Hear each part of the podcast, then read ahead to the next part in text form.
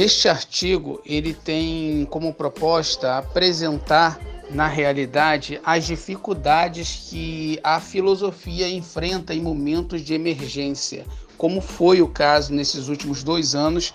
da pandemia. Então, a filosofia, aqui no caso utilizamos um pouco de Hegel e alguns tópicos, algumas referências para apresentar como que é difícil para a filosofia enfrentar momentos de emergência se a pessoa não estiver atenta né, o leitor ou o próprio cidadão em si não estiver atenta das próprias ferramentas que a filosofia ela se faz utilizar. Se não for utilizadas essas ferramentas da filosofia, então não haverá como que as pessoas possam observar ou enxergar uma solução para um certo tipo de problema de emergência, como foi o que aconteceu na é, pandemia. Então esse artigo ele tem como é, é, um todo, podemos dizer assim, organizar né, o próprio pensamento da pessoa, os pensamentos, a reflexão sobre os casos de emergência, porque a própria filosofia em si ela veio para é, organizar o nosso turno enquanto vida de alguma sorte,